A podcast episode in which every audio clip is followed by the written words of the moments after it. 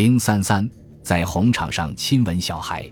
罗纳德·里根一九八八年莫斯科之行是尼克松一九七四年会见勃列日涅夫之后，美国总统首次出访苏联。里根的出访给苏联公众留下了远比尼克松出访更为深刻的印象。毕竟，就在五年前，这位总统还宣称苏联为魔鬼帝国，而现在他却来到了这里。并带来了两国关系业已走上正轨且应继续下去的信息。戈尔巴乔夫需要里根的支持和访问，以向人们证明他的外交政策富有成效。一次成功的首脑会谈会给他召开苏共大会带来强劲势头。戈尔巴乔夫希望这次大会能够通过比他从自己的助手那儿所能得到的更为激进的改革方案。就在里根总统到达莫斯科的时候。美国参议院批准了中导条约，从而使双方能够举行批准书的交换仪式。这消息令人鼓舞，表明美苏关系正朝着一个建设性的方向迈进，同时也表明裁减军备不仅不会削弱，反而会加强苏联安全。瓦季姆·扎格拉金也不用再为来不及逃命就遭到致命的打击而担忧了。当然，里根的支持也为他自己攫取了好处。可以更加坚定地促使人权与民主成为戈尔巴乔夫改革计划中优先考虑的课题。甚至在与戈尔巴乔夫举行实质性的会谈之前，里根就在斯帕索宫接见了一群受排挤者和持不同政见者，并在其后的讲话中强调有必要建立民主机制，有必要保护个人权利。在作家俱乐部里，里根与来自不同领域的知识分子共进午餐。他专门提到了作家索尔仁尼琴，说他的著作至今还没有出版。当我们离开俱乐部时，《新世界》的主编谢尔盖·扎尼金把我拉到一边说：“你告诉总统，我们同意他的观点。我们至今还没有出版《古拉格群岛》，这是一个耻辱。我们会很快复制印刷的，我将负责办好这件事。”他说到做到。那年年底之前，索尔仁尼琴的杰作就以连载的形式出现在一份发行量超过一百万份的杂志上。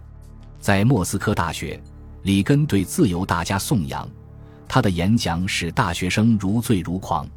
他对他们说：“进步的钥匙就是自由，思想自由，信息自由，交流自由。”为表明政治与经济的自由同俄国的传统不相矛盾。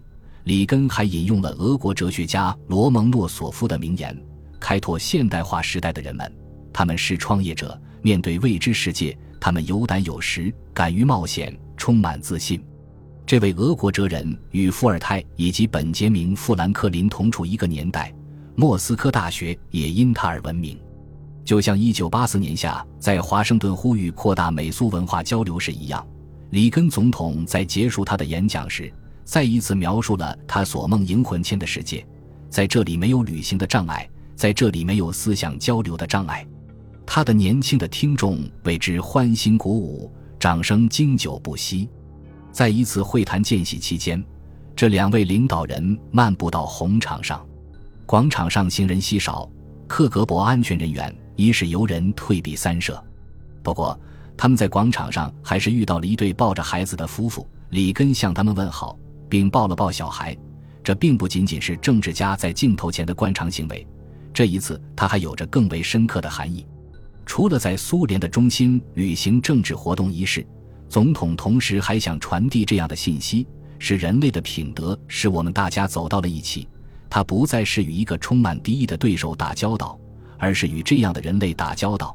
他们同我们一样，正为探索一条通向和平的和更加繁荣的生活之路而奋斗。在里根结束这次访问回国之前，我和丽贝卡临时参加了由加州企业家阿曼德·哈默在莫斯科的分部举行的践行晚会。晚会上洋溢着节日的气氛，尤其是应邀而来的苏联客人更是喜气洋洋。我的一个诗人朋友安德烈·沃兹涅先斯基兴高采烈地说：“里根的来访是苏联历史上最伟大的事件之一。”他早在1985年就通过我的介绍结识了里根总统。我当时告诉他说：“总统听了你的吹捧后会很高兴的。”他对我的话表示抗议，他说：“我不是在夸大其词。”里根总统的讲话与姿态鼓舞了全苏联的改革者。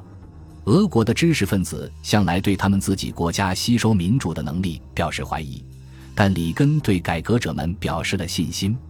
虽然他对苏联的现状并非闭目塞听，这就激励了苏联人民起来结束他们在传统政治中无所作为的状态，去掌握自己未来的命运。安德烈过于兴奋的话语确实有点言过其实。从来就没有哪一个民族的自信因某一位政治家的访问而受到根本影响，从而改变他的历史进程。当然，他的话也不无道理。里根对苏联民主的鼓动适逢关键时刻，他早些时候对共产主义严肃的谴责也使他的鼓动言辞具有了可信性，这是并不那么直率的人士难以做到的。他的影响也是久远的。一九八九年十二月，这时里根已经卸任，距他的莫斯科之行也已有八个月之久。可是，在一次民意测验中，仍有百分之十六点五的苏联市民把里根看作当年最有影响的风云人物。排在他之前的只有戈尔巴乔夫与萨哈罗夫。里根不但名列当时的美国总统乔治·布什之前。而且还位于获得当年三月选举大胜的鲍里斯·叶利钦之前。当然，里根1988年对莫斯科的访问对苏联的政治产生了最直接的影响，在为关键的第十九届苏共全会做最后准备的阶段，加强了戈尔巴乔夫的地位。